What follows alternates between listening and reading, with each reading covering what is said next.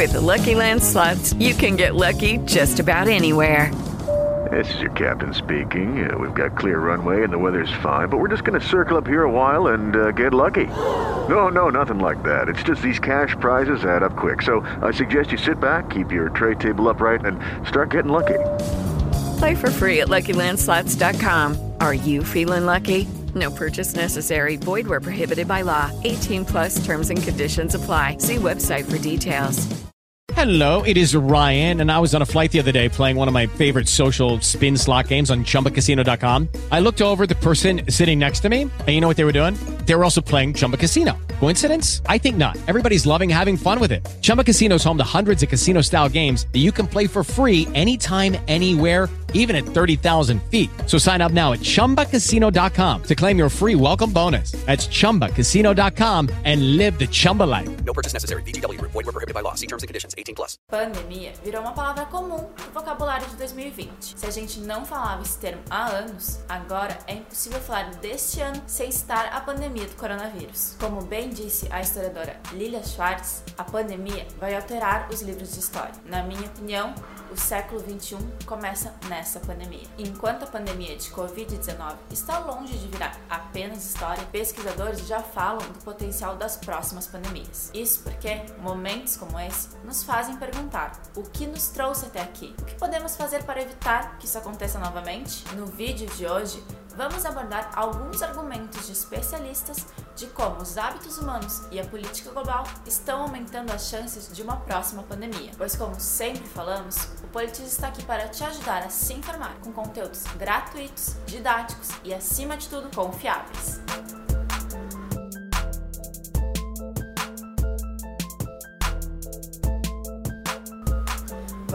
Certeza já leu em algum lugar que o novo coronavírus teve origem provavelmente em morcegos. Essa é uma das hipóteses mais fortes sobre o assunto. Afinal, o vírus da Covid-19 é bastante similar a um outro coronavírus encontrado em morcegos ferradura, mas essa teoria ainda não foi comprovada. Os pesquisadores não têm certeza de como aconteceu a transmissão do vírus para os seres humanos e se algum outro animal participou como hospedeiro intermediário nessa relação. Mas o ponto aqui é: essa não é a primeira vez que uma doença que atinge os seres humanos tem origem animais. Na verdade, isso tem se tornado cada vez mais comum. Vamos entender por quê? Mas antes de começarmos, não se esquece de curtir esse vídeo. Aproveita e já se inscreve no canal, porque toda semana tem conteúdo novo sobre educação política por aqui. E se você ainda não viu os outros vídeos da nossa playlist, vamos deixar os cards aqui em cima para você assistir logo em seguida. Combinado? Sem mais delongas, bora para o assunto do vídeo.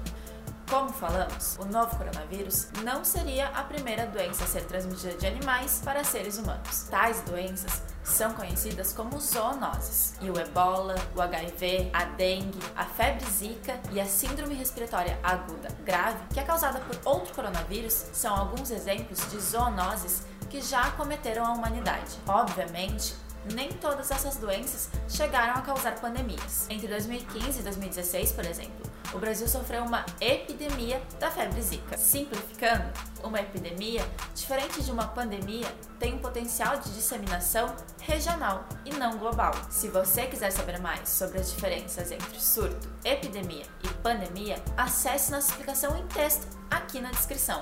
Xi Zhenli, uma das principais pesquisadoras chinesas, afirmou recentemente que a pandemia de Covid-19 pode ser apenas a ponta do iceberg. A preocupação da cientista vai ao encontro de alguns outros relatórios mundiais que sinalizam que nós, seres humanos, precisamos repensar a nossa relação com a natureza. E por que isso? Lembra quando falamos que uma doença animal transmitida para seres humanos é chamada de zoonose? Então, de acordo com a FAO, que é uma agência da ONU para a alimentação, cerca de 70% das enfermidades registradas desde 1940 tiveram origem em animais. Ou seja, a maioria das doenças que conhecemos hoje vieram de animais. Mas seria fácil dizer que isso é culpa dos animais, certo? Bom, não é bem assim. Todas as espécies possuem micro-organismos, como vírus, bactérias, protozoários. Lembra da aula de biologia? O importante aqui é, se eles permanecerem nos corpos que evoluíram, não vão causar doenças. O problema é que de alguma forma os humanos estão cada vez mais entrando em contato com esses micro-organismos. E antes de continuarmos com o conteúdo desse vídeo, um segundo para um pedido especial. Aqui embaixo na descrição há um link para um formulário de avaliação do nosso canal. Queremos saber a sua opinião sobre os nossos vídeos. É rapidinho para preencher e vai nos ajudar muito a saber o que você quer ver por aqui. E continuando, o cientista Carlos Zambrana Torrelli disse em uma entrevista uma coisa que me deixou refletindo e acho que vai deixar você também. A razão pela qual compartilhamos a maioria das doenças com os animais é porque somos animais. Nós somos parte do reino animal, estamos dentro do sistema e não fora dele. E o que isso quer dizer? Vamos seguir a teoria de Sônia Chá, uma outra pesquisadora da área. De acordo com ela, quando falamos em doenças, temos a ideia de que estamos sendo atacados por algo de fora, algo que veio dos animais, ou seja, somos apenas vítimas passivas nesse evento. Mas e se nós, os seres humanos, somos aqueles que estão permitindo que os ataques aconteçam? De acordo com a ONU, alguns hábitos explicam a potencialização das doenças zoonóticas, como a crescente demanda por proteína animal, a expansão agrícola intensiva e não sustentável, o aumento da exploração da vida selvagem e a crise climática. Em grande medida, o que esses hábitos têm em comum é que eles impulsionam o nosso contato, principalmente com animais selvagens.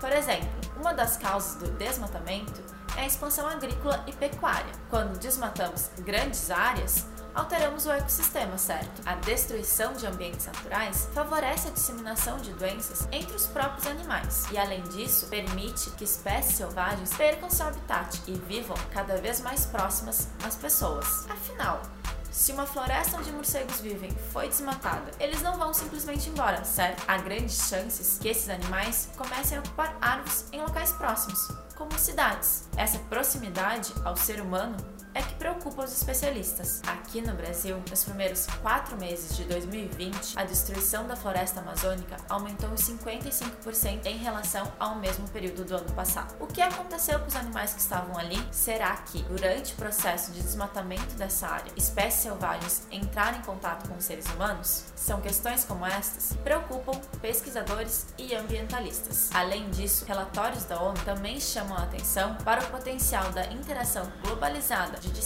disseminar doenças pelo planeta em um curto espaço de tempo. Um exemplo de estudo que falamos é o HIV. Em 2006, pesquisadores da França, Reino Unido e Estados Unidos descobriram que o vírus teve origem em chimpanzés no sul de Camarões. Acredita-se que os caçadores desses animais foram os primeiros seres humanos a contraírem o vírus. Mas a doença permaneceu alguns anos como uma infecção apenas regional. Foi só em 1920, quando chegou à capital do que hoje conhecemos como República Democrática do Congo, que o vírus encontrou condições perfeitas para se proliferar. A partir daí, o HIV se tornou uma epidemia irrefreável na África subsaariana, mas foi somente em 1980, quando o primeiro caso foi diagnosticado fora da região africana, passou-se a reconhecer o potencial pandêmico do vírus. Hoje, cerca de 39 milhões de pessoas no mundo todo vivem com HIV, de acordo com os últimos dados do NAIDS. Mas então, o que podemos fazer para evitar uma próxima pandemia? Os seres humanos e o meio ambiente fazem parte de um sistema interconectado. Nós, humanos, aproveitamos diversos recursos da natureza diariamente. A natureza foi e é fundamental para a nossa evolução. E como todos os sistemas, é preciso encontrar um equilíbrio, certo? Segundo Angela Morgado, da organização WWF, é necessário reconhecer urgentemente a ligação entre destruição da natureza e saúde humana. Temos de trabalhar em conjunto com a natureza e não contra ela. Afinal, como falamos ao longo de todo o vídeo, qualquer animal pode ser portador do vírus ou bactéria que poderá causar a próxima doença com potencial pandêmico. E devido a tudo que o mundo presenciou nos últimos meses, podemos dizer, no mínimo, que é um bom momento para começarmos a refletir mais sobre esse assunto. Então é isso, gente. Muito obrigada para quem ficou até o final. Espero que vocês tenham gostado. Não esqueça de deixar aqui nos comentários o que você gostaria que a gente tratasse nos próximos episódios. E lembre-se de compartilhar esse conteúdo para que ele chegue a mais pessoas. Semana que vem voltamos com mais um Segue o Fio. Até lá! A preocupação.